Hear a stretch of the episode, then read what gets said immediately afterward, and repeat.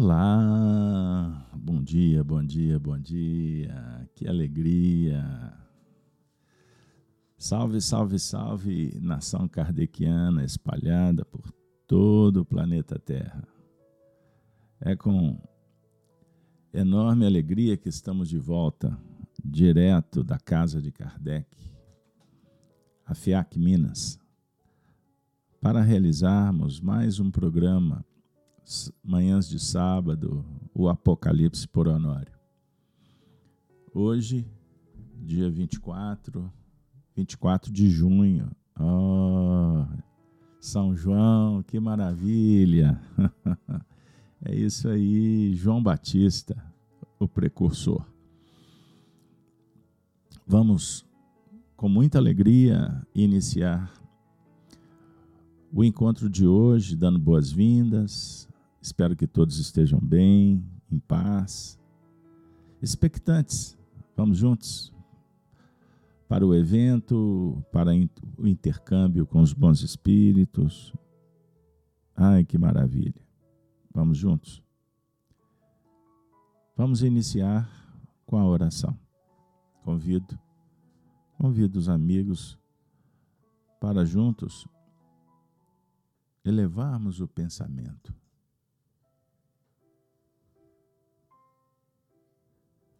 Vamos abrir a imaginação, fazer a ideoplastia, imaginar um quadro na natureza, pródigo, que nos traga confiança, que favoreça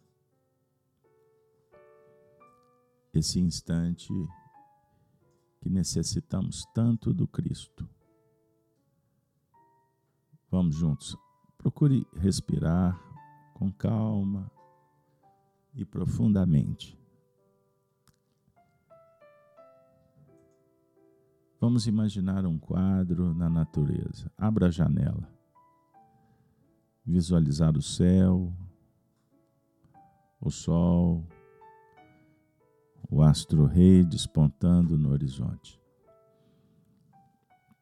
nos oferecendo luz, paz a energia viva, o amor, o Senhor prodigalizando a vida, nos envolvendo com as energias curadoras, revitalizadoras. Sinta-te pertencente ao universo, à casa do Pai. Vamos juntos agradecer, Senhor da vida, agradecer a reencarnação.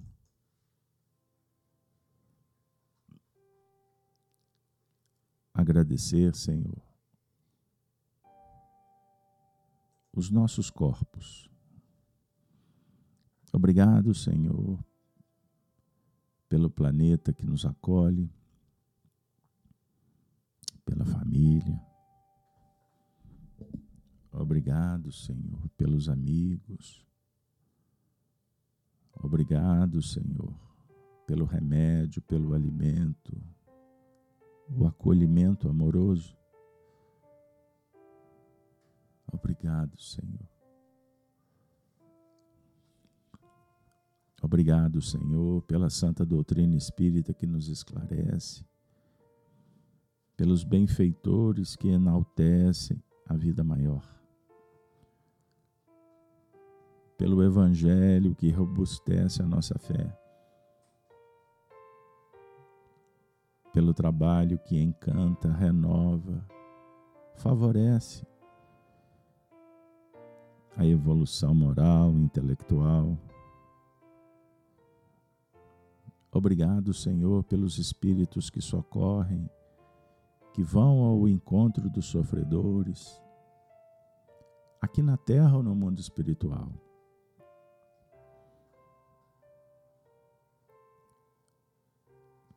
Que as bênçãos se façam no nosso ambiente, na casa, você que está em trânsito, na casa do amigo, viajando, o ambiente interior. Obrigado, Senhor. Obrigado por tudo. E te pedimos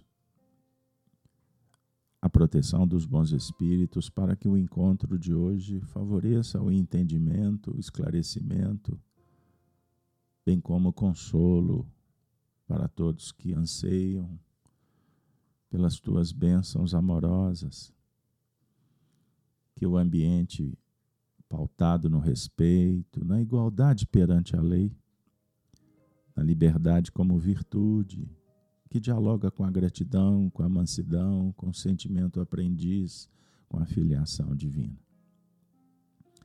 E a fraternidade que nos irmana, desfraudando essa bandeira do bem, do entendimento, da tolerância, da perseverança. Assim pedimos autorização para iniciar mais um estudo do Apocalipse na casa de Kardec. Para vocês que estão esperando, muito obrigado, muito obrigado pela recepção, muito obrigado. Espero poder contribuir de alguma forma, favorecendo para que o conhecimento se faça. Muito obrigado, muito obrigado. É isso aí, pessoal, minha amiga, meu amigo. Vamos juntos? Mais um Apocalipse por Honório. A chave da revelação espírita. Hoje estamos completando o encontro de número 60. Olha que maravilha. Poxa, ontem mesmo começamos, hein? É isso aí. Você que está chegando agora, lembrando que estudamos o Apocalipse na Rede Amigo Espírita, no canal Gênesis, que são os veículos de comunicação, Facebook, YouTube. Começamos em 2015, fizemos a primeira versão, foram 264 eventos, e nessa nova configuração no estúdio, nós já atingimos então esse placar bendito, né? Puxa vida, são seis dezenas de eventos. Estamos replicando, compartilhando os estudos que fizemos junto com o nosso professor, amigo Honório Onofre de Abreu, no Grupo Emmanuel, Rua Perdões. É isso aí, bairro Padre Eustáquio, Belo Horizonte. Olha que legal. É, nos anos 2000. Estudamos alguns anos e depois da desencarnação do Honório em 2007. Passou um tempo, ele e a espiritualidade nos propuseram a tarefa e estamos realizando, completando aí oito anos. Que maravilha. Então nós temos trazido o pensamento que foi sintetizado né, no Grupo Emmanuel, é, fazendo a interpretação do Apocalipse versículo por versículo. Enfim, Posteriormente, vamos disponibilizar o material para vocês. Bom, nós completamos o capítulo terceiro do Apocalipse com as cartas. As cartas endereçadas por Jesus através de João, é isso? É, para as igrejas da Ásia.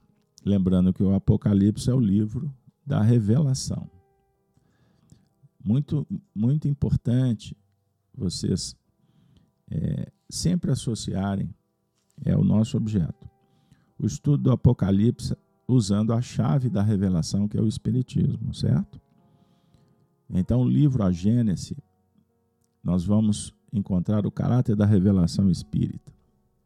E Allan Kardec nos mostra a importância de tirar o véu.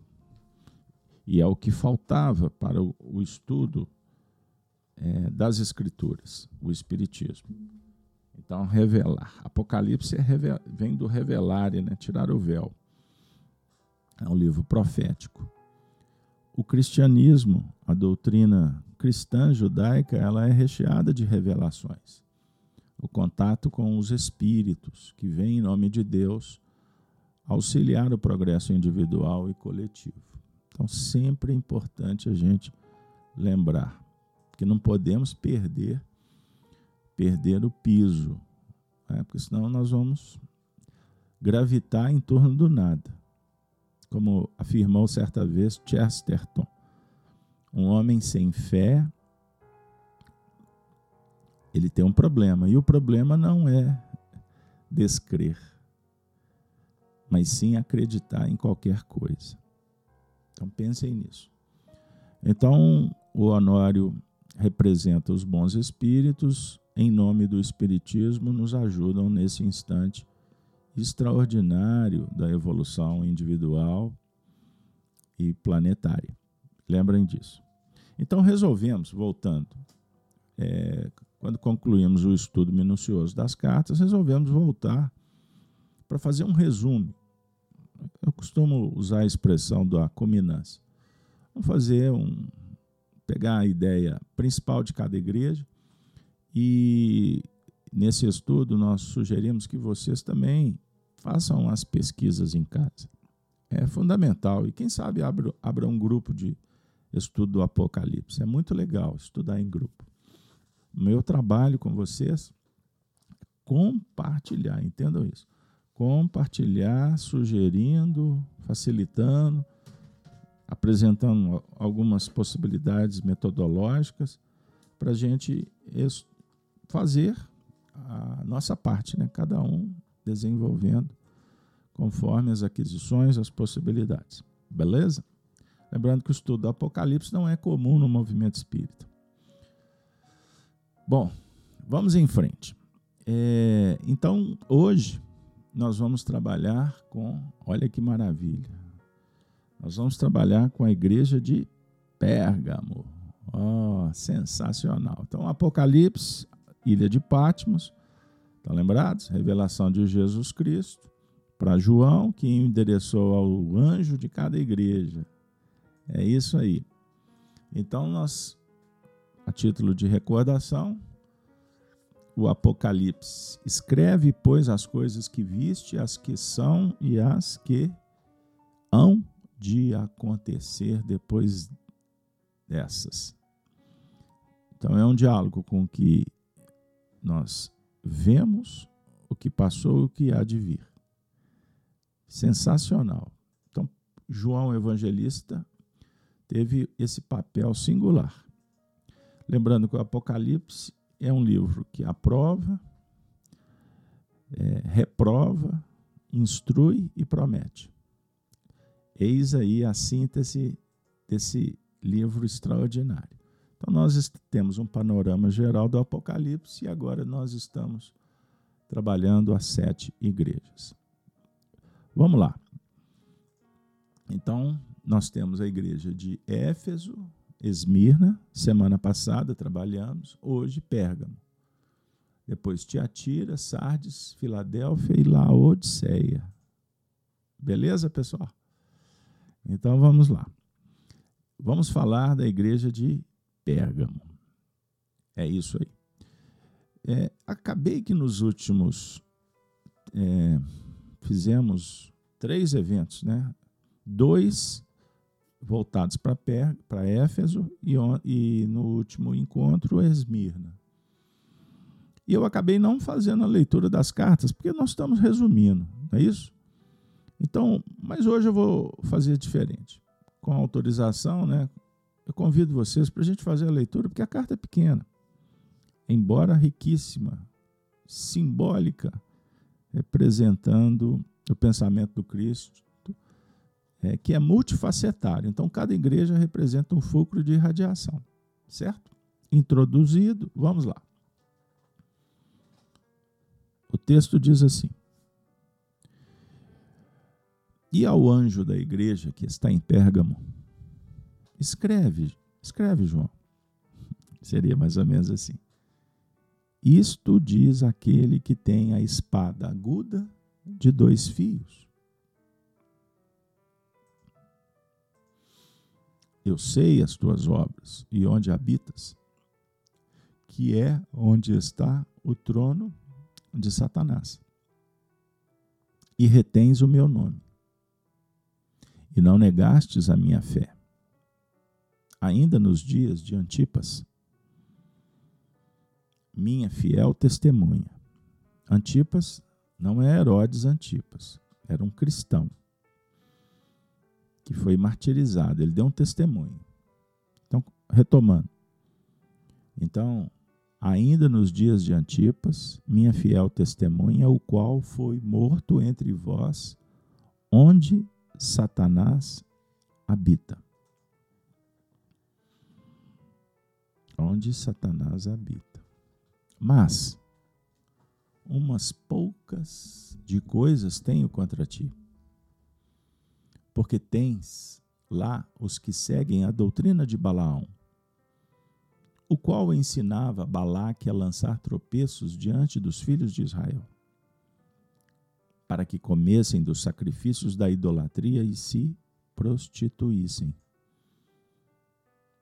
Assim, Tens também os que seguem a doutrina dos nicolaítas, o que eu aborreço.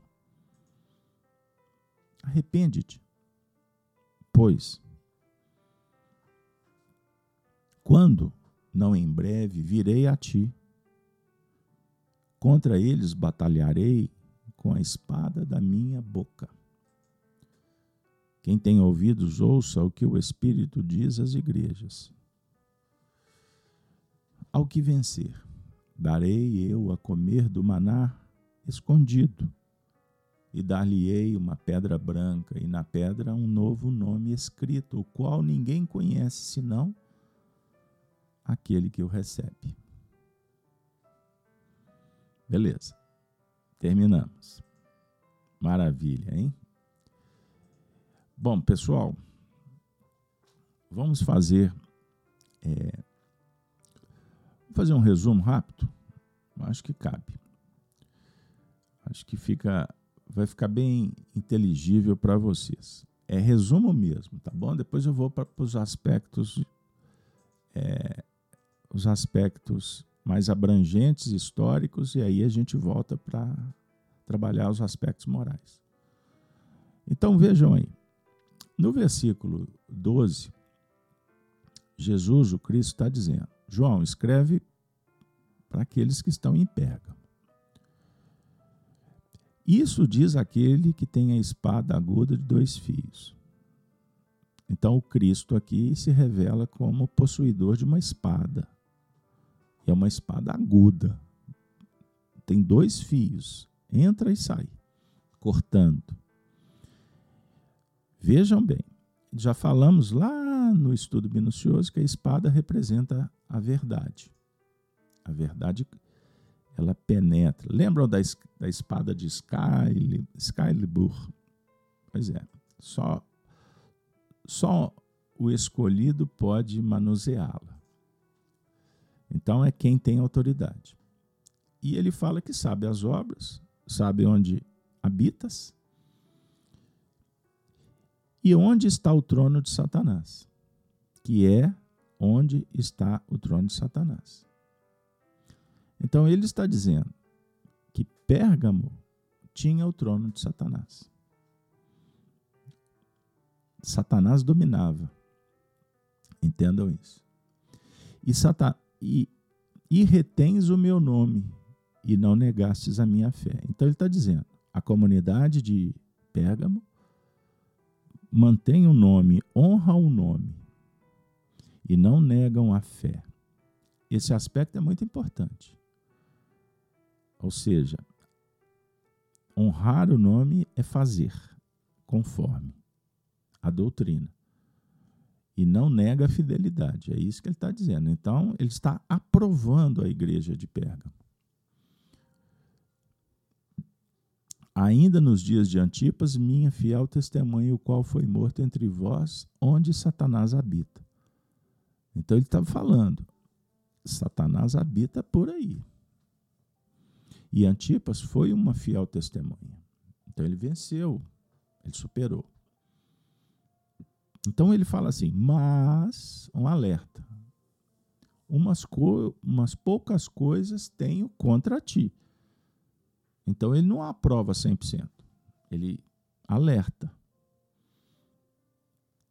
Porque tens lá os que seguem a doutrina de Balaão, o qual ensinava Balaque a lançar tropeços diante dos filhos de Israel. Então ele está falando que existem alguns problemas. existem aqueles que seguem a doutrina de Balaão. A gente vai falar isso depois. Eles estão aí no meio de vocês, mas eles, não, eles seguem a doutrina de Balaão. E o objetivo de Balaão é lançar tropeço aos filhos de Israel. É, os infiltrados estão aí para criar problema. Mas eles estão disfarçados, por isso infiltrados. Para que comessem dos sacrifícios da idolatria e se prostituíssem. Ele está tá, ele tá dizendo: existe um problema por aí. Então, sem delongas. Aí ele vai falar: assim tens também os que seguem a doutrina dos nicolaítas. O que eu aborreço. Então tem o problema com Balaão e aqueles que seguem também a doutrina dos nicolaítas. Então nós temos aqui literalmente como se houvessem dois grupos de infiltrados. Aí ele fala assim: arrepende-te, pois, quando não em breve virei a ti, e contra eles batalharei. Então ele está dizendo: os infiltrados estão aí, fiquem atentos, se preparem, arrependam, reconheçam aonde foram, foram invigilantes, aonde foram permissivos e prepara, porque uma batalha vai surgir. E ele vai vir com a espada. A espada da minha boca. Ele está anunciando. Tempos difíceis se aproximam. Aí ele dá aquela dica: quem tem ouvidos, que ouça. Tá? Agora, os que vencerem eu darei do maná. Maná é o alimento. Lembra do maná do deserto? Para os profetas, para os israelitas os judeus que fugiam, que saíam do Egito, eles se alimentaram do maná no deserto. Foi aquele fenômeno da multiplicação. É um, é um alimento diferente do pão oferecido pelo Cristo. Lembra quando Jesus falou: Vossos pais comeram do maná do deserto e morreram, mas eu sou o pão da vida? Então, existe, existem alimentos específicos para o grau evolutivo de cada um. Mas o que importa aqui é que ele vai vir trazer o maná. E esse maná está escondido. Por que está escondido? Aí está escondido de quem? Então, a gente precisa entender os sinais. E ele vai falar que vai dar uma pedra branca e na pedra branca um novo nome escrito. Porque quando os juízes iam julgar, muitas vezes eles lançavam a sorte. Pedra branca, vida, pedra preta, morte. Era um costume utilizado em Pérgamo. Então ele vai usar do expediente adequado àquela situação.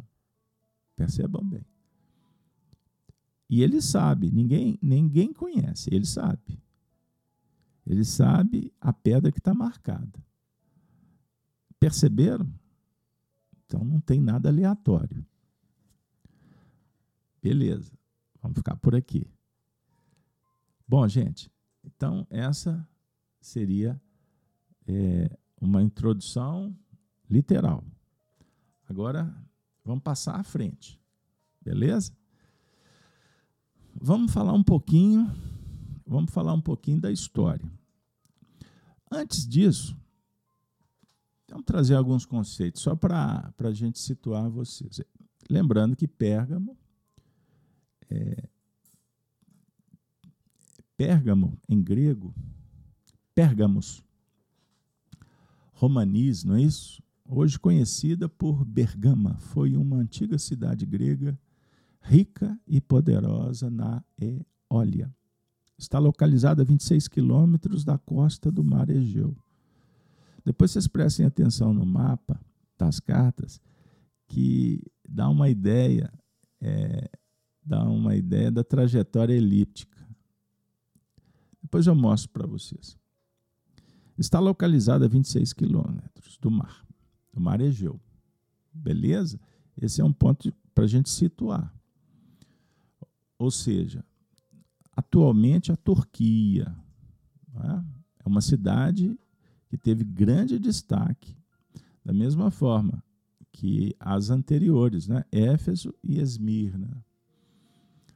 Bom, vamos. Eu, daqui a pouco eu volto para essa localização para não deixar vocês perdidos sobre os Balaãos. Né? Balaão, quem foi Balaão? Bom, Balaão é uma figura que vocês vão encontrar no Antigo Testamento, especificamente no livro de Números, capítulo 22. Balaão recusa-se a amaldiçoar Israel em troca da recompensa oferecida por Balaque. Isso significa o seguinte: aterrorizado pela aproximação dos israelitas, Balaque, rei de Moabe, enviou mensageiros para pedir a Balaão que fosse a Moabe e amaldiçoasse Israel em troca de uma mensagem. Aí, em síntese, ele não bate de frente, mas ele usa uma estratégia. Ele se infiltra exatamente para criar um problema interno. Então, ele não ataca de fora. A ideia, é, a estratégia foi mais ou menos essa. Bom, Vale também trazer aqui uma reflexão sobre os nicolaítas. Quem são os nicolaítas? Também representam é, uma atividade contrária ao cristianismo. Os nicolaítas nós podemos associar inclusive a figura de Jezabel. Ah, Jezabel a rainha que casou com Acabe, o rei judeu, ela que era de outras terras, não é isso? E que trouxe a, a conspurcação, ela trouxe o, o, uma situação muito complexa para o reino, é, para a tribo de Judá. Isso é muito importante, tanto que ela é associada à prostituição, à corrupção, ao hedonismo e é uma figura das mais importantes do Antigo e do Novo Testamento, uma vez que o próprio Cristo cita Jezabel. Ele, ele nomina aqueles que se perderam como Jezabel. É a representação da, do jogo da sedução, certo? Bom, até aqui, tranquilo? Então hoje está assim, vamos trabalhar bem, bem didático. Então, lembrando que em Pérgamo, cidade de Pérgamo, que surge é, os pergaminhos, olha que interessante. É o papiro que vinha do Egito. É, então, foi exatamente é, nesse contexto, nessa época, que a, a, os escritos passam a tomar uma uma, vamos dizer assim, uma dimensão, uma importância mais universal. Né? Aqui nós estamos nos referindo à igreja de Pérgamo, porque a mensagem é endereçada para eles, os cristãos que viviam numa cidade hedonista, materialista e que a prostituição e a idolatria era um costume do seu povo. Né? Então, vejam bem, é, o assunto casamento, poligamia, era um tema bem discutido entre os cristãos da época. Mas, sob o ponto de vista simbólico, os costumes do povo de Pérgamo era pautado na vinculação idólatra a César. O culto a Trajano, por exemplo, se tornou é, bem comum. Né? Roma exigia, o povo aderia,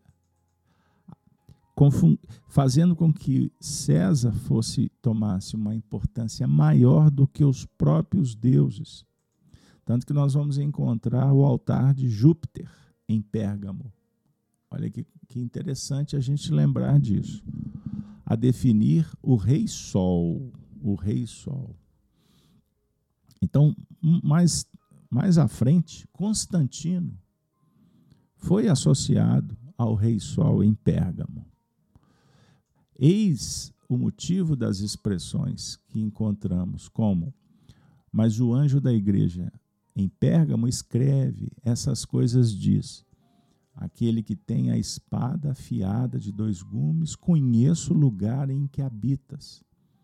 Onde está o trono? O trono de Satanás. O anticristo. Veja bem, então o altar de Zeus não era um templo, mas um altar que, reverenciado, aonde eram feitos sacrifícios, inclusive de vidas humanas. Aí vamos achar também a expressão, para a gente comentar assim de uma forma mais rápida, e que conservas o meu nome e não negastes a minha fé ainda nos dias de Antipas, minha testemunha, como nós lemos anteriormente. Tenho, todavia, contra ti algumas coisas, pois tens aí os que sustentam a doutrina de Balaão. Então vejam aí. O qual ensinava a Balaque a armar ciladas diante dos filhos de Israel para comerem coisas sacrificadas aos ídolos e praticarem a prostituição. Então, essa expressão nós temos dois elementos que podemos explorar aqui agora com vocês. Vamos lá.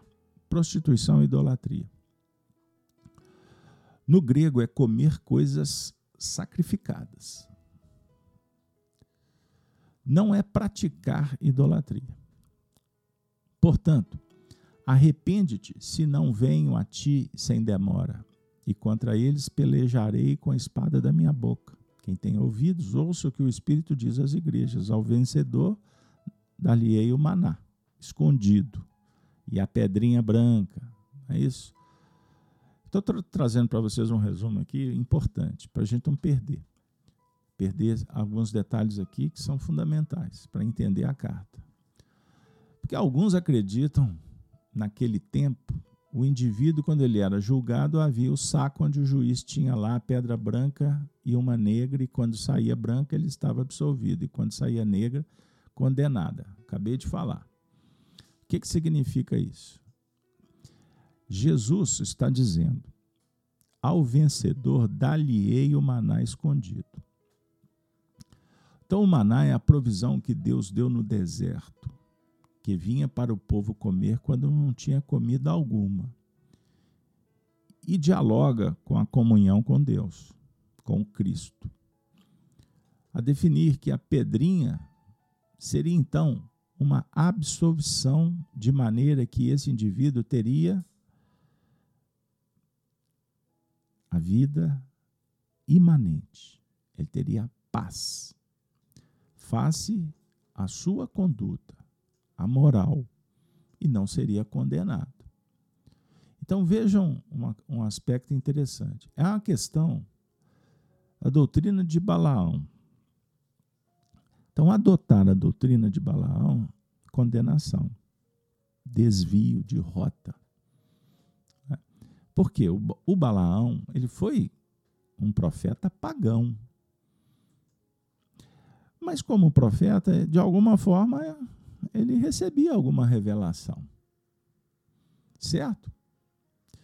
Inclusive, Balaão fez a profecia sobre a vinda do Messias. No entanto, ele foi contratado por Balaque. Por isso nós nos referimos o rei. Para quê? Para que ele amaldiçoasse como profeta Israel. No caso, ele aceita o suborno, aceita o dinheiro. Só que o que, que aconteceu? Na hora que chegou o momento de amaldiçoar, o que ele disse na época. Registro o livro de números. Eu não posso amaldiçoar a quem Deus abençoa e ensinou.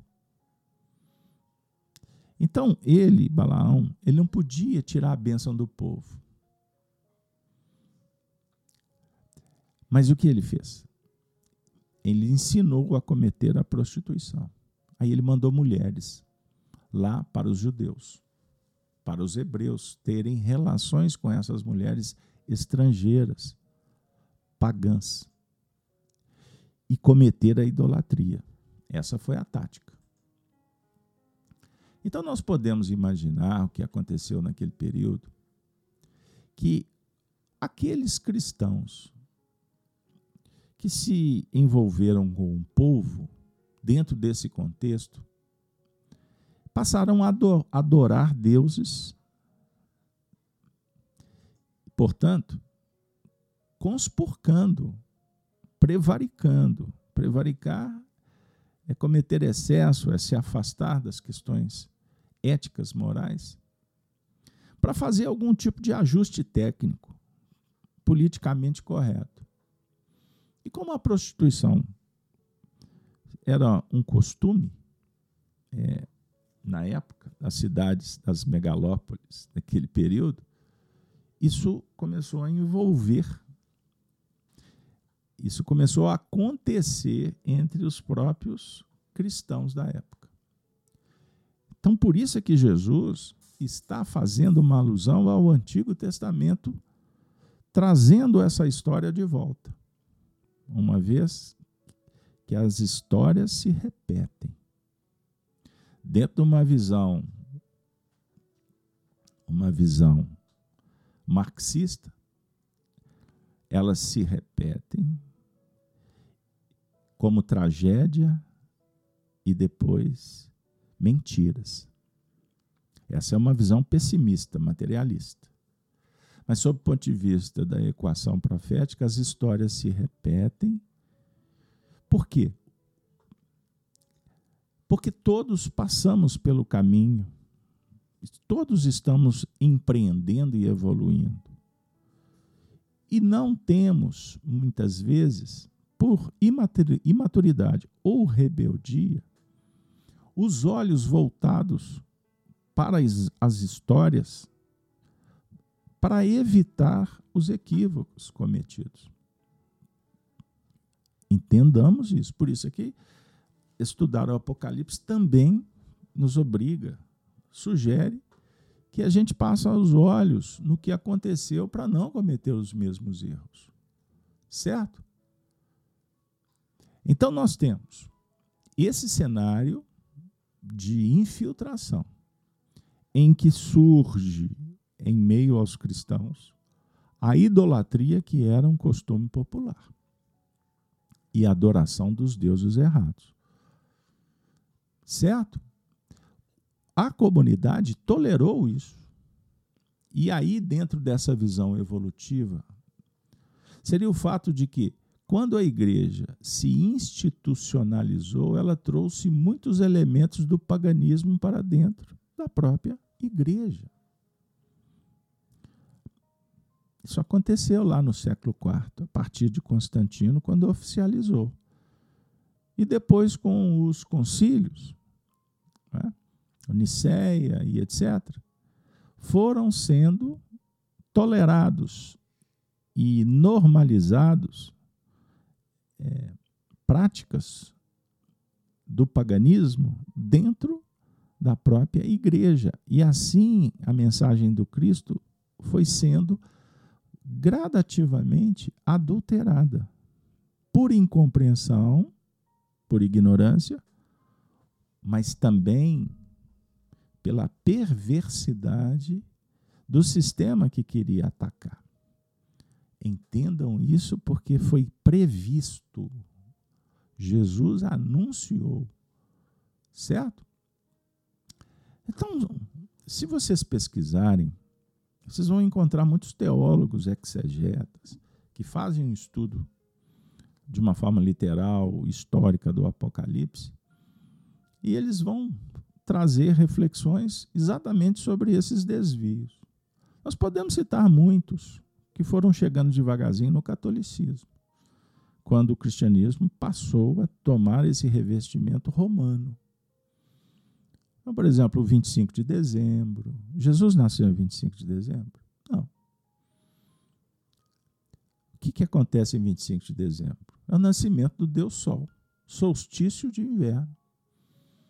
Então, todas as festas que hoje nós temos, chamadas cristãs, na verdade, são de origem pagã. A própria, a própria Páscoa foi ela foi modificada, ela foi adaptada. Não tem nada a ver com o Pesach hebraico. Entendam bem. Então é interessante a gente observar que esses fenômenos eles são muito sutis. É a serpente que vai chegando, envolvendo, criando contradição, narrativas para atingir o seu objetivo. E qual é? Tomar o trono, o poder. Por isso Jesus está falando que em Pérgamo o trono foi é, ele foi é, ocupado por Satanás. Historicamente, isso se, re, se repetiu e se repete até os nossos dias. É uma dica para observar, lidar com a realidade e avançar para o futuro. O que, que a gente tem a ver com o que está lá no Êxodo? É uma pergunta que pode surgir o livro de Números. Por quê? Então o desafio está em enfrentar Balaão e Balaque,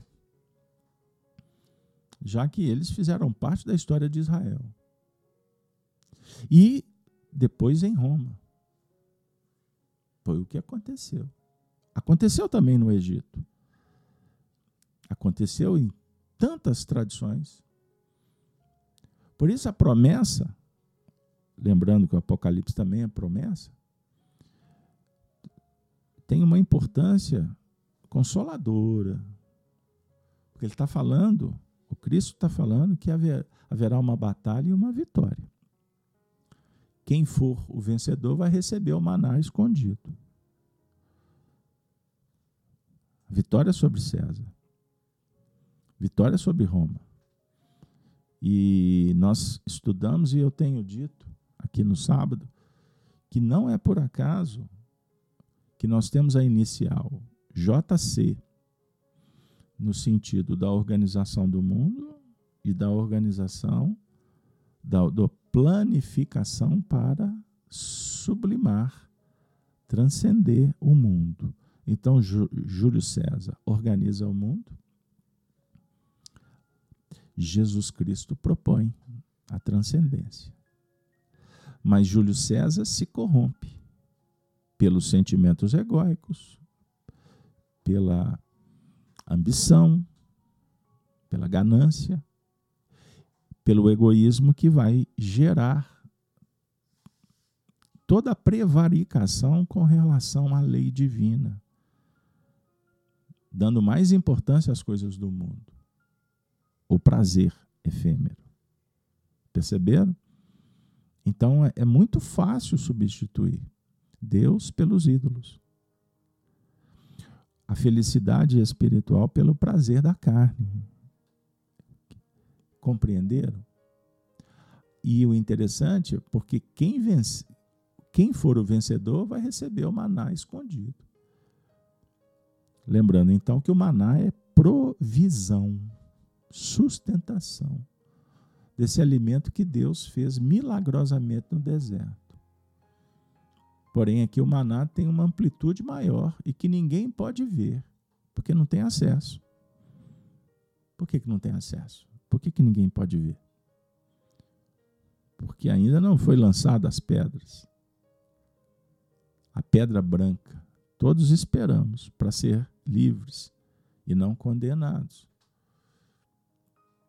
E nessa pedra branca vai estar escrito um novo nome. Olha que interessante. Conhecido só por aquele que recebe. O despertar consciencial, ele é individual. E só, só, só o indivíduo sabe, identifica. Só ele deve só ele consegue chegar na raiz do problema para resolver o problema e se livrar das questões que o aprisionam. Então, por isso, só ele que sabe o nome. Perceberam? Só ele identifica. Uma vez que nós vamos, no contexto psicológico, nós vamos compreendendo como funciona a nossa mente. Então, estamos desenvolvendo a percepção para ver mais à frente. Mas não basta ver, tem que forjar, tem que preparar. Compreenderam a importância? E essa identificação você só recebe do Cristo, Deus, a essência espiritual que está dentro de você. Então, essa expressão recebe, recebe a sua identidade, que estabelece quem você é e na relação com Deus por meio do Cristo, é muito forte e muito atual.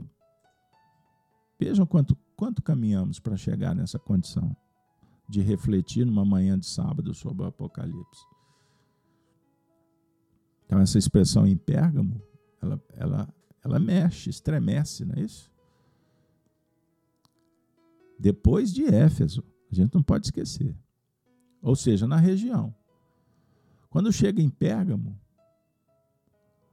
o lugar favorece um impressionismo espetacular. Vejam as fotos, ou se você já foi ou vai, como o impacto geográfico mexe com o psiquismo. É para impressionar mesmo. Então, hoje vocês encontram, a história apresenta os restos do que foi o templo de Zeus. Então, provavelmente, em Pérgamo, a maior concentração de cultos pagãos. Ali, especialmente, a adoração de uma serpente viva. Percebam bem, o culto de Baco, de Dionísio, o culto ao imperador. Ao imperador. Eu pergunto para vocês: quantas milhões, talvez bilhões de pessoas no mundo atual cultuam o imperador? Porque são levados a isso. Aos deuses. Hoje mudou a configuração, mas são deuses. São deuses pagãos. A expressão do paganismo, ela dialoga com esse materialismo dialético, com as pautas progressistas dos dias atuais, em que o, o, o imaginário é bombardeado o tempo todo com as trevas, com as forças satânicas, com aquilo que desumaniza, desumaniza, desintegra, descola o indivíduo dele mesmo. Entendam bem. Por isso essa confusão ideológica, por isso essas narrativas que constrói no imaginário uma, uma verdade que não tem sustentação. Toda a intenção de reescrever a história, apresentando, apresentando aspectos que dissocia a lógica da história, é pauta da serpente, que quer dominar o trono. E no caso, Jesus está alertando para o fenômeno no Apocalipse, que aconteceu em Pérgamo. Entendam isso. Tudo isso gerou o que? Os bacanais, que eram as festas regadas a todo tipo de intoxicação. Pergunto para vocês: é muito diferente do que acontece patrocinado por esta cultura de massa? Você tem a alta cultura, que a aristocracia propõe um cenário intelectual, uma arte diferenciada, propondo sensibilidade, mas num nível diferenciado. Você tem a cultura popular, que é um diálogo que aproxima as pessoas das mais variadas condições. As festas, as festas regionais, não é isso? Os costumes, a relação, as crenças, são muito importantes no desenvolvimento social. Mas não confundam isso com cultura de massa. A cultura de massa ela é manipulada. ela está na mão dos controladores. Para se ter uma, um, se dar um exemplo, cultura de massa no Brasil, a partir dos anos, final dos anos 60, surge aquela caixinha colorida que emburreceu o coletivo, que levou o paganismo para a convivência dentro de casa, em todos os níveis, com um objetivo muito claro de tentar destruir o DNA do brasileiro, que é um DNA cristão. É isso aí, a novela, programas de auditório, um telejornal do Estado que vende o que querem. O entretenimento é importante na evolução, mas não confundamos o que está por trás desse jogo, o entretenimento de massa, o show midiático. Pão e circo, perceberam? Os bacanais, hoje, legitimado, normalizado a iniquidade, defendida, defendida por políticos e magistrados em alguns setores. Não é isso? Você liga o rádio, o que, que você escuta? Você liga a TV, as redes sociais. Então, o desrespeito, o ataque às instituições, é? A normalização da prática da, da sexolatria, e hoje com pautas que querem colocar ou impor isso até para as crianças. Não é isso? É estarrecedor, estarrecedor a gente vê o que essa cultura de massa está fazendo com a própria educação, o ensino nas escolas, nas universidades. Você dialoga com, com o pessoal sério aí da educação, eles ficam estarrecidos. Um, é um sentimento de falência total, porque a moral, a ética, foi substituída pelo paganismo. Então, você, se você tiver acesso, se interessar, tiver curiosidade em pesquisar, veja o que acontece nas festas carnavalescas. Em, hoje em dia, em plena avenida, bacanais. Isso acontecia em Pérgamo. Percebam bem. Então, tudo isso é um movimento que reflete com um alerta do Cristo sobre essa batalha espiritual que aconteceu em todos os tempos, mas se agigantou nos dias que vivemos. E como nós não estamos fazendo um estudo minucioso, eu peço licença para não entrar numa análise mais psicológica, em nível íntimo da casa mental. Que a gente já faz em outros eventos, ao longo da semana, todos os dias ano no lar, o Evangelho pelas manhãs, a gente dialoga, as lives da noite. Então aqui eu estou num território mais abrangente histórico, geopolítico espiritual. Porque a gente precisa entender o que está acontecendo para enxergar um pouco à frente. O Apocalipse apresenta, apresenta, nos mostra uma seta que vai direto ao ponto. Não faz curva. Então nós temos o, o culto ao imperador, como eu falei anteriormente. Não é isso? Quanta gente se apega àquele elevador com aquela subida lá no alto e depois a gente vê o que está acontecendo aqui embaixo? O templo representa o gigantismo, as colunas. É? Nos ajuda a entender o que acontece nos dias de hoje. O altar de Júpiter. É verdade. Que, inclusive, foi erigido dentro das igrejas. Eu comentei essa semana sobre o que está acontecendo com a Igreja Católica na Europa os templos esvaziados, se tornando inclusive espaço apenas para turismo ou para área gourmet e, pasmem, igrejas se transformando em discotecas na Europa. É? Ou perseguidas nos países com regimes ditatoriais comunistas. Isso tudo foi previsto. Isso tudo está acontecendo. Percebam bem.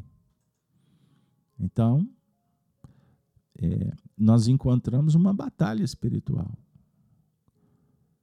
A história do fascismo e do comunismo, ela está no, no dia a dia. As pessoas, inclusive, usam as expressões sem saberem o significado.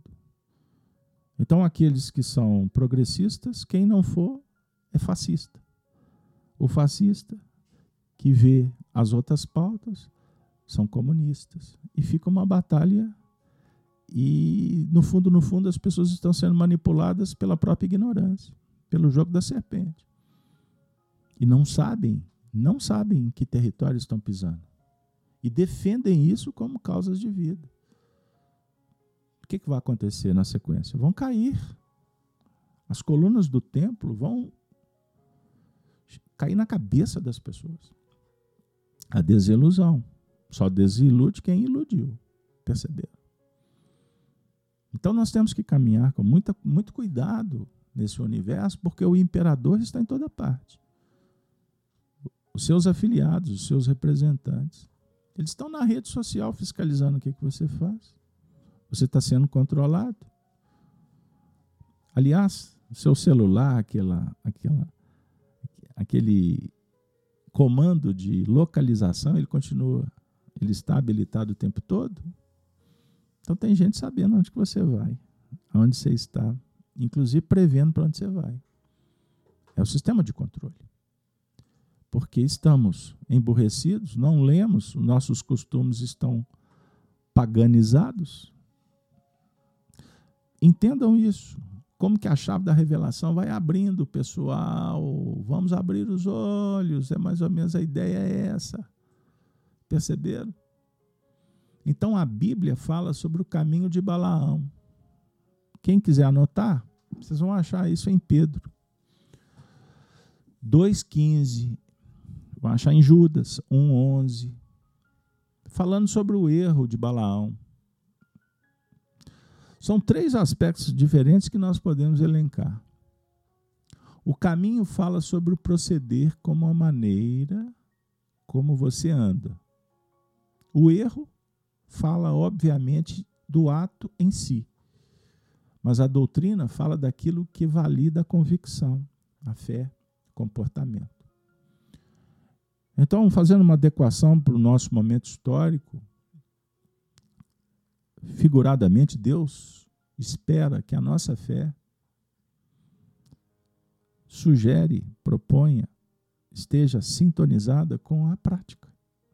Não adianta a fé sem a obra. E só a obra sem a fé. E a fé é raciocinada em espiritismo. Nós temos que desenvolver a percepção. A razão para fazer a medida certa. A razão que nos ajuda a compreender a lei divina. O limite, a possibilidade. Perceberam a caminhada? Se não acontecer essa, essa sintonia não gera sincronicidade. O que eu quero dizer com isso? Se a gente não, se não nos encontrarmos bem consciencialmente, nós vamos gerar o quê? Os, os, o conflito. O conflito gera o trauma. Então, todas as nossas dores têm a ver com as nossas escolhas. Eis o ponto. Da mesma forma que as alegrias, as virtudes, face a uma opção inspirada pelo Evangelho, pelo Cristo. Então devemos agir fazendo o certo. E o certo conforme a consciência, entendam bem. Certo e errado depende do ponto de vista, alguém pode indagar. Verdade, conforme as obras. Mas o certo será sempre o certo desde os tempos de Balaão até os dias do futuro. Não existe meio certo ou meio errado. Ou é certo ou é errado. Não tem meio termo. Percebeu? Então, não tem doutrina separada da prática. Se a sua prática não faz sentido, é que a sua doutrina está fora do lugar. Não tem desconexão entre, entre os dois. Isso é muito sério, gente. É, nós é, que vivemos dentro de um espaço terapêutico do centro espírita, que é escola, que é família, e que temos um, uma caminhada assim, um pouquinho, um pouquinho aí de algumas décadas, que significa que não sabemos nada, mas já vivemos alguma coisinha, pequenininha, mas já, e que nos dá a condição de pelo menos ver um pouquinho, ver um tiquitinho, um cadiquinho, como fala aqui em Minas. Muitas vezes o indivíduo, como acontece com nós, conosco mesmo, né? Ele está do seu lado, você está falando assim, ó, isso aqui é verde. Ele fala assim, me prova que é verde. Está na frente dele que é verde. Aí você tenta provar. Não, não, isso para mim é preto. Que, que você vai fazer? Deus exige? Deus constrange? Deus apressa a expiação? Não. Questão 262 do Livro dos Espíritos. É uma caminhada, é uma busca. Agora, existem questões práticas do dia a dia que são determinantes. A doutrina espírita está propondo que a gente mude os costumes. Ó. E o indivíduo insiste em continuar. Ele ainda tem o selo da besta pregado no carro. Eu vejo companheiros que falam assim, poxa, minha vida está tão ruim. Aí você olha no para-brisa do carro dele, o que está pregado lá? O que está pregado no peito dele? Qual é o partido político? Qual é a escolha? Qual é a conduta? E ele quer melhorar, ele quer que Deus muda, que Deus ajuda. Ou seja, ele mantém uma posição porque não dá conta de ver à frente, e quer que o universo conspire só favorecendo, com a ideia do privilégio. Então eu vou sacrificar os ídolos. O meu Deus é Baal. Compreenderam? Não tem condição, não tem mágica. Então nós temos que ir para. Eu gosto dessa imagem, que ela representa a ilha. Então nós temos que, como João, ser, ir para a ilha. E, e ir para Patmos, no caso de João, ele foi exilado, ele foi preso. Ele foi retirado do contexto porque ele estava incomodando. Ele estava falando assim: olha, gente, é, nós devemos obrigação, nós devemos honrar a Deus. César, eu pago o imposto. Mesmo que eu sei que César cobra impostos até para que você respire. Sabe para quê? para que empobreça. César não tem interesse que Roma progrida. Então ele vende devagarzinho tudo que Roma tem, que pode ser revertido em qualidade de vida. Porque se houver progresso, as pessoas vão ter mais acesso aos bens, vão consumir, vão produzir, vão gerar emprego. Não é isso? E elas podem viajar, conhecer outros povos, liberdade. Naturalmente vão ver outros costumes, vão ver coisas melhores, vão acessar livros, vão frequentar lugares melhores, porque muitas vezes a miséria é um impedimento complexo para se adquirir sabedoria, no, cultura, vamos dizer assim. Então o indivíduo fica ali, naquele gueto. Ele não pode se movimentar. Isso interessa. Interessa para César. Perceber? E, a, e, e, vão continuar frequentando o circo, comendo o pãozinho das migalhas, das cestas, né? Das cestas, das bolsas, dos al, alforjes. E lá, naquele período, vão lá e, em prece de louvor, pedem a Deus que aqueles que o os representam no Senado tenham mais força do que César. Aí vão descobrir que o contexto da República já foi todo corrompido. E que se existe, pelas propostas iluministas de braços governamentais para se contraporem e favorecer que haja um equilíbrio, isso é, uma, é um teatro, que não funciona na prática, porque todos falam a mesma língua. Vestem cores diferentes, mas na verdade, como afirmava Magalhães Pinto em Minas, a política humana é como nuvem, muda o tempo todo. Você olha, daqui a pouco você olha, está diferente. Da mesma forma, as alterações egóicas, aí eu trago para o mundo interno. Então, hoje, como naquela época, nós nos deparamos com propinas. Não é isso? Prostituição de todo tipo. Então, prostituição não significa apenas deitar com uma prostituta, para usar uma expressão bem coloquial. Ou pagar uma mulher para se deitar. Ou pagar pelo sexo, porque não é só com a mulher. A mulher paga homem também. Não é isso? Idosos pagam jovens. Jovens casam com idosos, com interesses imediatistas. Não é isso? Tem vários tipos de prostituição quando falta moral, quando não existe amor. Ou seja, prepondera o interesse. Aí você se vende. Já disseram por aí que todo mundo tem um preço? Contaram isso para você no materialismo? Se vende alguma coisa ou se vende mesmo? Tem pessoas que vendem pessoas, vendem filhos, né?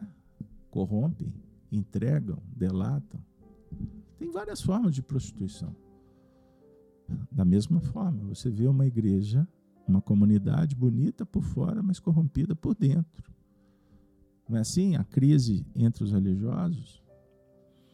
Vejam a quantidade de escolas no protestantismo.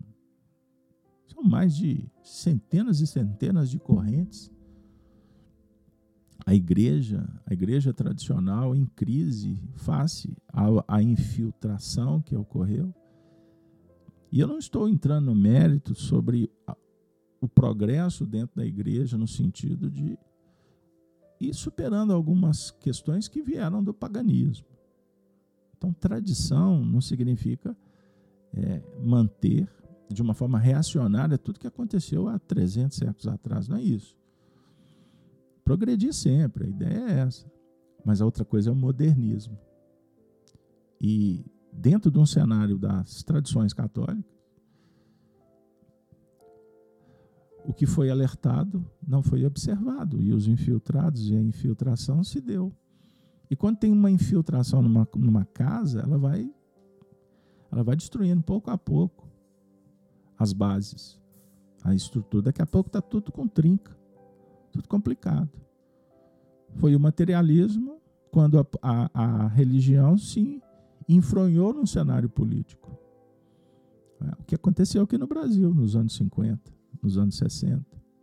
As teologias da pim, pim, pim. O que que virou?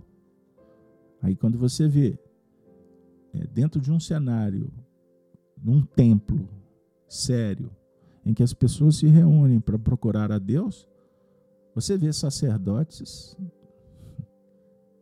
com, com comportamentos muito estranhos. Percebam bem, da mesma forma no Espiritismo,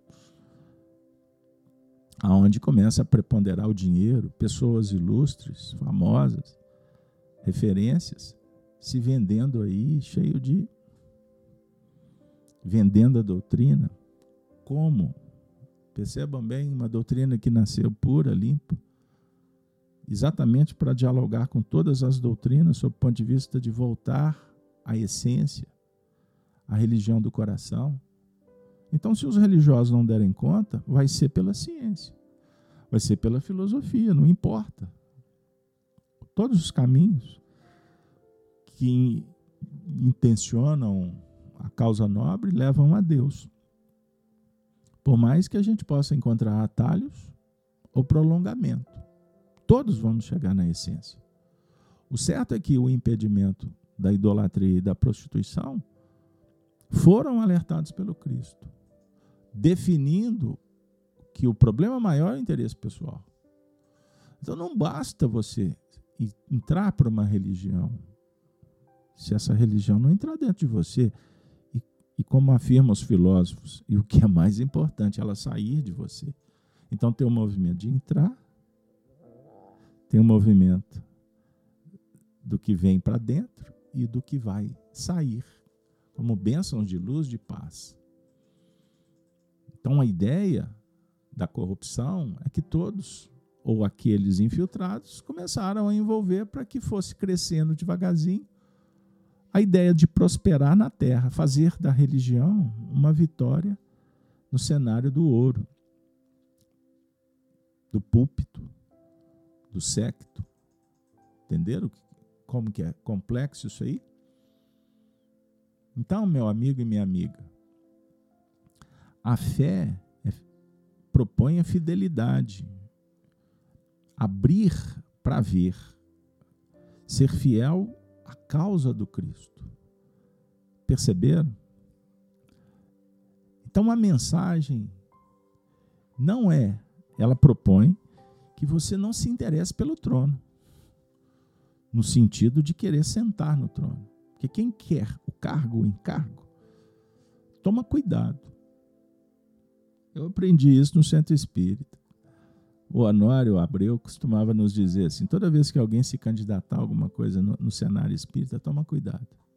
Pode ser legítimo, mas a tendência é que perca o foco, é que queira agir conforme a própria concupiscência, o próprio interesse imediatista, comprometendo a causa.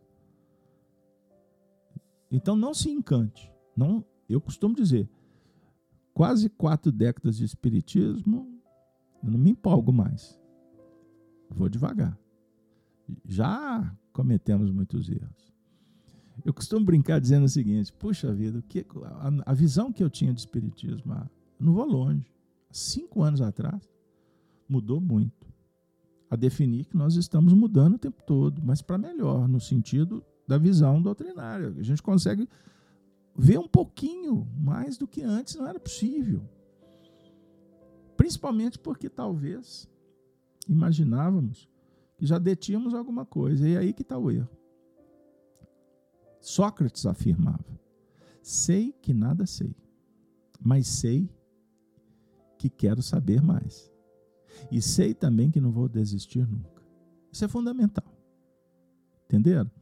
Isso é muito importante. Então existe e está bem bem configurado. Existe uma batalha. Existe uma batalha. Existe uma batalha espiritual. Por isso o texto, vejam bem, o texto quando afirma é, arrepende-te, pois quando não em breve virei a ti e contra eles batalharei com a espada da minha boca, sugere que estejamos atentos para tudo que está acontecendo à nossa volta. Ninguém pode prever quando vai acontecer. O certo é que vai. Porque foi o Cristo que anunciou. Se a gente passar os olhos pelo sermão profético, do capítulo 24 em diante de Mateus, só para citar Mateus, nós vamos ver configurado com muita clareza tudo que aconteceu na história dos indi do, do, do indivíduo, que somos nós mesmos, é o que nós estamos tentando interpretar. O que, que aconteceu na história, do seu ponto de vista? Da evolução geral, no campo do saber, do, do sentir, da filosofia, da religião, da arte. Então a gente vê um movimento pendular o tempo todo a definir a dualidade, o dia e a noite, o homem e a mulher, só para falar assim, o yin e yang, as forças da alma, o psiquismo, o espírito em contato com o Criador e agora com o Espiritismo, a revelação que renova e que abre os portais. Nós vimos no movimento pendular o progresso, ou seja, o progresso gerando a regeneração, regenerar, que em segundo é, em sentido figurado significa revivificação, refortalecimento, recuperação moral e espiritual em nível individual e coletivo. Mas o movimento pendular também nos mostra a degeneração no livro dos Espíritos, nós vamos encontrar os, essas expressões. batem aí um, abram o PDF aí, tem uma chave de pesquisa, põe regeneração e degeneração. Vocês vão achar os conceitos. Ou pesquisem aí no, no santo Google, né? Agora vem inteligência artificial. Vocês só tomem cuidado, porque essa inteligência artificial ela tem o viés ideológico de quem a criou, de quem fomenta, alimenta. É isso aí. Cuidado, cuidado. Seja sempre questionador e não espere que as coisas venham prontas. Façam as suas pesquisas e não se limitem à internet. Estudem, leem bons livros. Quantos livros você lê por mês? Me conta aí. Final do ano, vamos, vamos fazer um, um para casa amoroso? Vamos sentar no Apocalipse e falar assim: eu li tantos livros esse ano. Entendam isso, o amigo, o amigo do homem. A revelação de Deus é o livro. Pois bem, então reflitamos, reflitamos em tudo o que aconteceu em nível histórico e vamos identificar com clareza a degeneração, a regeneração. E lembrando que a história não é estanque e não é linear. Existe um progresso que pode ser analisado, por exemplo, na ciência, na tecnologia. Se a gente for comparar o que acontece hoje com 20 anos atrás, vamos entender uma linha progressiva Agora, sob o ponto de vista moral, podemos ver uma linha progressista. Em que dá uma falsa ideia de progresso. Mas a pauta é degeneração. Então, nós temos uma febre caracterizada pelo período que vivemos. Kardec define como um embate de ideias. E as revoluções propostas pelo materialismo elas a princípio surgem com boas ideias, mas o mecanismo operacional nos leva para a barbárie. Quando os povos se degladiavam com morticínio escalonado de uma forma complexa, surreal, e volta hoje com uma nova configuração, mas o morticínio é o mesmo. Então, mas, contudo, geram sangue, dor, que vai gerar desilusão, face ao egoísmo.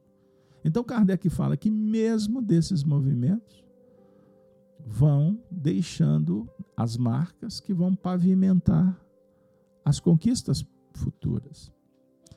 A definir Jesus quando apresentou a equação: os escândalos são necessários, mas ai de quem os pratica.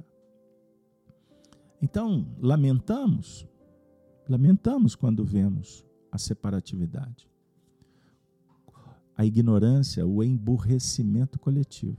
Porque nesse movimento pendular, o que a gente constata é que existe um interesse do esfacelamento, do materialismo dominando ocupando o espaço do espiritualismo. Mas os espíritos nos falam que tudo isso é sazonal, é cíclico, é transitório.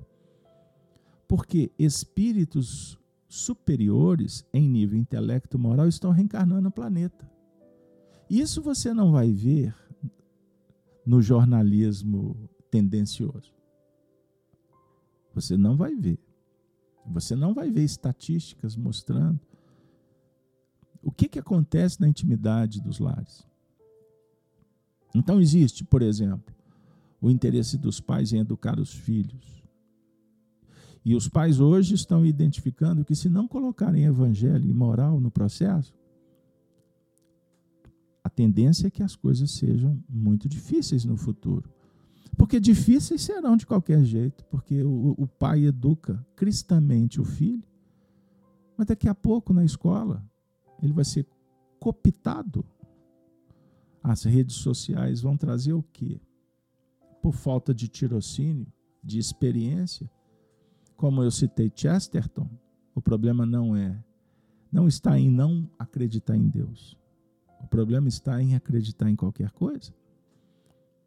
Porque se o indivíduo não acredita em, acredita em Deus, mas tem bons costumes, ele está sendo preparado para ter moral, para ter ética, ele vai ter resistência, ele vai ter proteção para não acreditar em qualquer coisa. Mas a avalanche informativa, ela é uma máquina que tritura o cérebro. Veja o que acontece nas universidades. Até naquelas ditas universidades religiosas, em que há uma militância, em que os assuntos são sempre levados para desviar do foco moral e apresentar uma moral conforme a ideologia da separatividade, do hedonismo. Entendam bem. Então, para um jovem sobreviver, hoje em dia, dentro de uma linha, vamos dizer assim, equilibrada, e eu não estou falando religiosa, tá? Uma linha equilibrada, espiritualizada, ele vai ser um ponto fora da curva. Mas no futuro, muitos pontos fora da curva vão começar a formar uma nova curva. É o que os espíritos anunciaram. Por quê? É, o mal, afirma Kardec no livro Céu e Inferno, o mal muitas vezes tem que chegar na exaustão, no grau máximo, para o indivíduo despertar. Então imagine, imagine um indivíduo que que está abraçado com um foguete supersônico na direção do abismo. Ele vai chegar rápido. E existe uma força-tarefa para que muitos estejam algemados nesse projeto. Só que, por outro lado, o resultado da explosão não é? Do submarino, do supersônico, da guerra atômica, o que você quiser encaixar, é que o espírito é imortal. Na hora que ele bater lá no muro, vai vir o galo na, na, na testa. O galo dói. Não é isso? O galo é quando. Lembrei do interior de Minas. Que a gente começa cedo, o galo canta, a gente levanta, o evangelho encanta, não é isso? Meu amigo, a dor é de cada um. E ensina Kardec que embora o mal ainda seja necessário, o escândalo, mas do mal surge o bem. Do mal, o remédio. Entendam isso. Em que os próprios indivíduos vão encontrar solução, proteção. É certo que para muitos vão demorar mais, face ao nível de imaturidade, ignorância a ignorância conhecida e a ignorância desconhecida, porque muita, o que é ignorância conhecida? É quando o indivíduo percebe o limite. A ignorância desconhecida é quando ele acha que sabe tudo, que pode tudo, mas ignora as forças do universo. Um, um amigo disse assim que tem uma geração que está chegando aí que é a geração sabão. Aí eu perguntei, sabão por quê? Ele falou, sabe tudo. e depois você vai ver, eles mesmos vão constatar que não sabem nada. E o pior, não querem ouvir, não querem prestar atenção. Porque domina um pouquinho o equipamento, não é? aí olha para o vovô e o vovô não sabe nem apertar, nem ligar direito, ele acha que ele tem mais poder do que o vovô. E o papai está olhando, e muitas vezes ele não pode nem dizer nada, não é isso? porque também o desrespeito, é, porque a hierarquia, a monarquia foi destruída. Monarquia, não quero me referir aos tronos antigos, mas o símbolo da hierarquia. Muita gente mandando não dá certo. Uma casa que não tem um, uma direção amorosa, autor, autorizada, que exemplifica, é um barco à deriva. Sem ordem, sem disciplina, é que a gente pode querer vislumbrar uma, um mundo diferenciado. Certo? Então, compartilhando, oh, a Elizabeth fez um comentário. Hoje eu peço desculpas, eu nem li tantos, porque eu fiquei focado aqui no resumo da pauta, e mas trazendo a Elizabeth, diz assim: está difícil pensar essa sociedade. Você nos esclarece bastante. Bético, carinho, respeitoso, não sou eu que esclareço. Eu só compartilho a doutrina. Embora a gente pesquisa também, né? Eu sou membro da sociedade. Eu sofro ataques, para não dizer que eu também cometo escândalos. Nós estamos contaminados. Nós somos subproduto. É, vocês já ouviram falar que eu, é, eu, eu acho, se eu não tiver errado, eu acho que a minha geração é X, né? Porque tem Y, tem milênio, tem um monte aí. E tem a boomer, os nossos pais. Os nossos pais são filhos de um mundo muito confuso do século XX. É, são filhos são filhos da guerra. Assistiram muitas mudanças uma guerra cultural que enganou. E o povo comprou. O povo acreditou. Tem muita gente ainda cantando. Alegria, alegria, né? Tem muita gente participando da Jovem Guarda, querendo trazer a Jovem Guarda de volta. O movimento hippie. Tem quantos hippies reencarnados? Basta você ver o comportamento, os trajes aqueles que viveram essa época e que a grande maioria, tirando os que desencarnaram, que o percentual é altíssimo, face ao que aconteceu nos anos 60. Mas aqueles que sobreviveram e não continuam infantilizados, defendendo bandeiras, fazem, façam uma pesquisa. Vocês vão ver que a maioria deles hoje estão sofrendo na pele a rebeldia daqueles tempos. Ah, porque ficaram velhos, envelheceram. Não, porque maturaram. E viveram tão intensamente que hoje a ficha caiu. Entenda o que eu estou dizendo. Então, é uma geração analógica, é uma geração. Não, é uma geração que tem muito que ensinar. Mas tem pouco espaço para expressar. Porque são é uma geração perseguida, trancada, removida, censurada, torturada. Para falar só dessa geração, certo? A definir o seguinte: que está chegando espíritos em levas que não dá para mensurar. Estatisticamente, quantos que se reencarnaram, quantos desencarnaram, mas esses números nunca vão chegar na, na exatidão. O certo é que está havendo uma chegada e partida, chegada e partida, que não vem só do mundo espiritual, vem de outros mundos. Como daqui partem espíritos para outras esferas. O certo é que os espíritos anunciaram que a regeneração é um processo que já foi disparado. A máquina está funcionando. Emmanuel fala do ano de 2057 e é um número emblemático. Emblemático.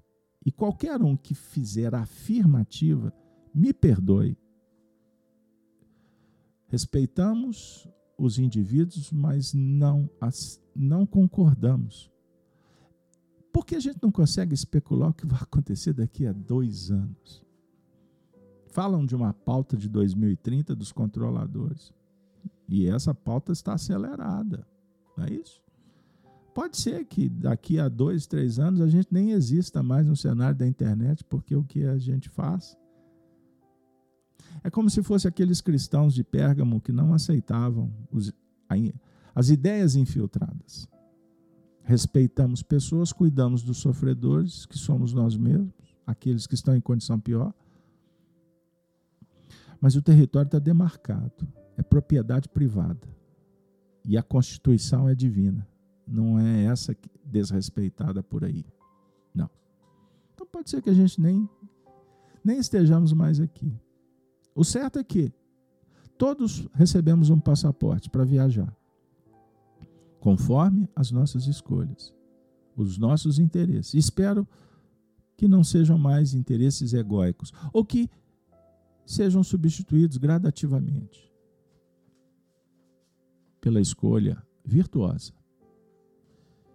Então, a dica, dentro de um cenário de muita simplicidade, sentimento de humildade verdadeira, transparente. Sabemos que somos anões, moralmente falando. Intelectualmente, meu Deus, distantes tem qualquer interesse em vender imagem intelectualizada, pelo contrário. Mas uma coisa eu acho que a gente pode dizer. O que, que vocês acham? Se concordar, mande aí essa mensagem. Nós estamos querendo viver a virtude. Então não importa qual. Escolha uma cada dia. Habilidade. Vamos desenvolver habilidades. Habilidades sensoriais habilidades emotivas. Então não tem razão de você ter medo. Tímido? Qual a razão? Você está preocupado em dar satisfação? Você tem interesse que as pessoas reconheçam você, o que você faz? Esse é o seu interesse? Saiba que é vaidade. Não tem interesse. Agora, é óbvio que a gente vive dentro de uma busca da normalidade, do equilíbrio. Então, não, porque eu quero sair por aí pelo mundo nu, eu não vou ter respaldo da lei. E, aliás, vai ser um, uma aberração, aberração, porque não tem sentido você sair por aí expondo, expondo você, expondo seu corpo, expondo o que, que você pensa. Qual o interesse? O mundo não está interessado nisso. Da mesma forma, você querer mudar o mundo, você quer que o mundo dê um up evolutivo, não tem sentido lógico. Ah, mas eu quero que a minha família, eu quero que o meu filho, ah, eu quero que meu marido, minha mulher, eu. Você quer, mas você não tem domínio. Você não tem controle. Então por que você está sofrendo? Não, sofrimento, você que está trazendo ele para você. Lembra que eu falei da sincronicidade, conforme a escolha? Então chegamos no momento de bifurcação. Ou você vai para a direita ou você vai para a esquerda. Você vai para o lado certo ou você vai para o lado complicado. A escolha é sua. Agora, querer trazer junto não funciona. Por quê? Quantas vezes você seguiu alguém e se deu mal?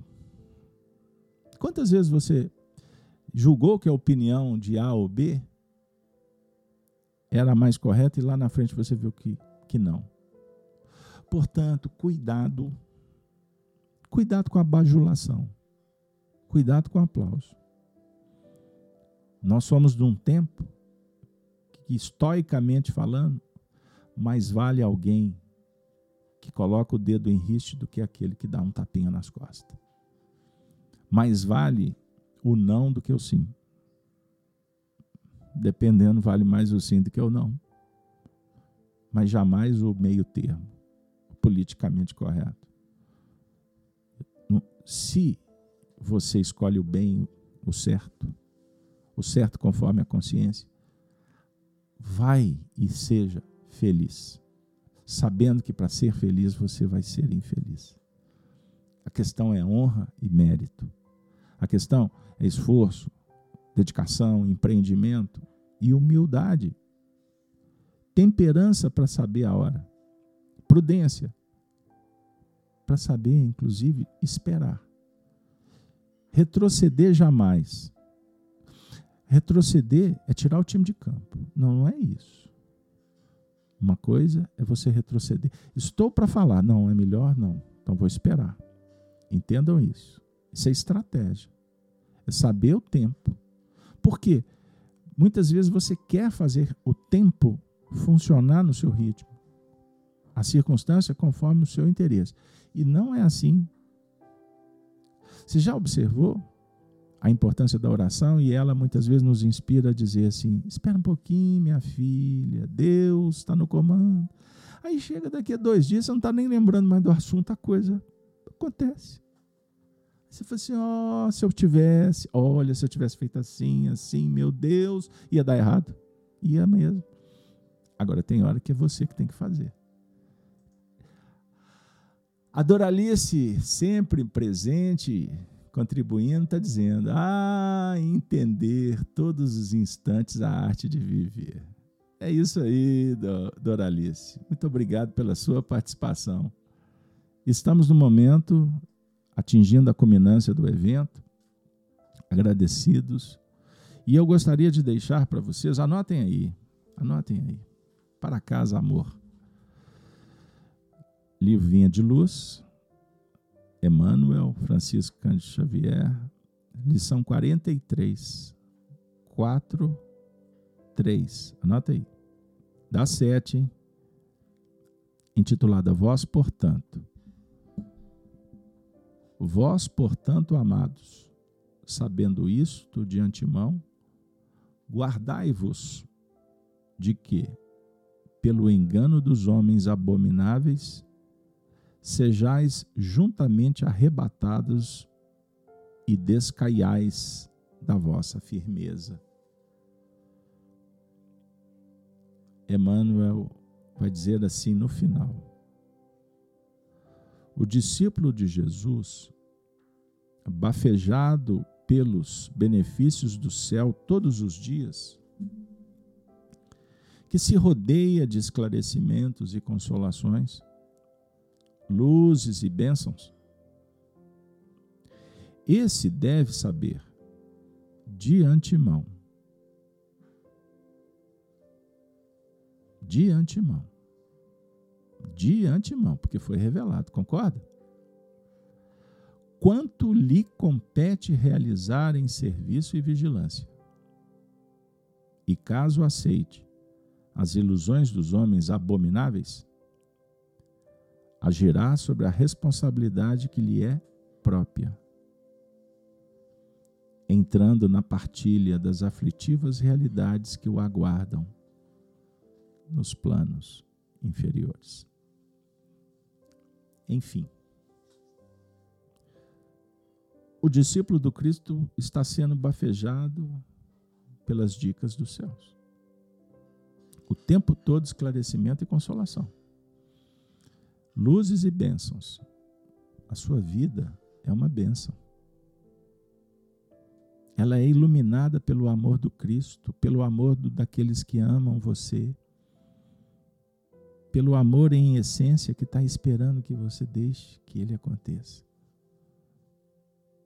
Agora, fechar os olhos, se furtar, fugir, ignorar, rebelar, pode ser um ganho. O menor esforço pode te trazer uma leve sensação de bem-estar.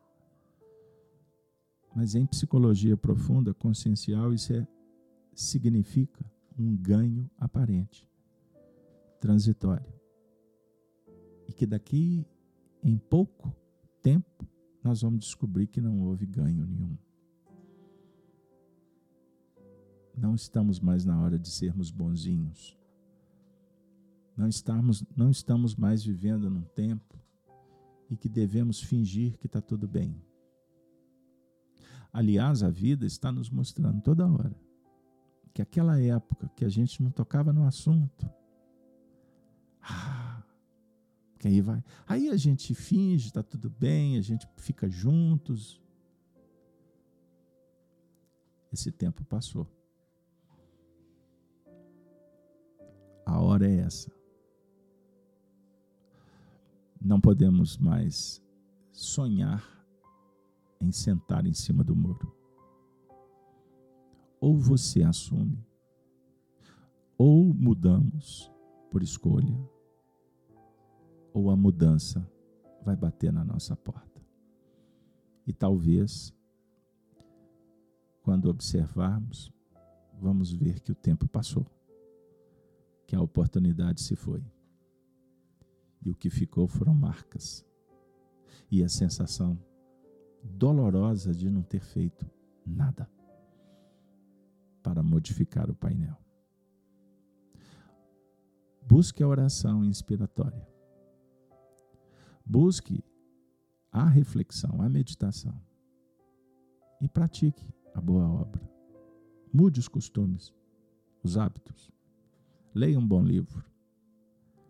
Ajude os que sofrem. Participe dos grupos de estudo. Seja um autodidata também. Não abra mão do livro da vida. Não abra mão.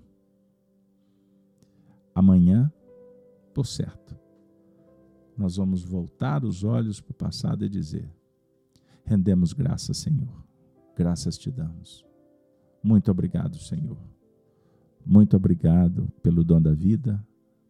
Muito obrigado pelos amigos.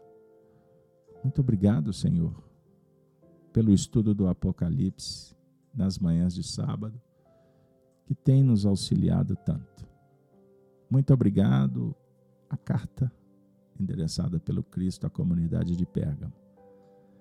E rogamos em oração, Senhor, que possa nos abençoar para que no próximo final de semana, no sábado, a gente possa retornar com o estudo do Apocalipse. Muito obrigado, participe conosco, dê um like, não se esqueça de inscrever-se no canal. E com a saudação dos cristãos dos primeiros tempos, nós vamos nos despedir dizendo: Ave, Ave, Ave Cristo. Valeu, pessoal.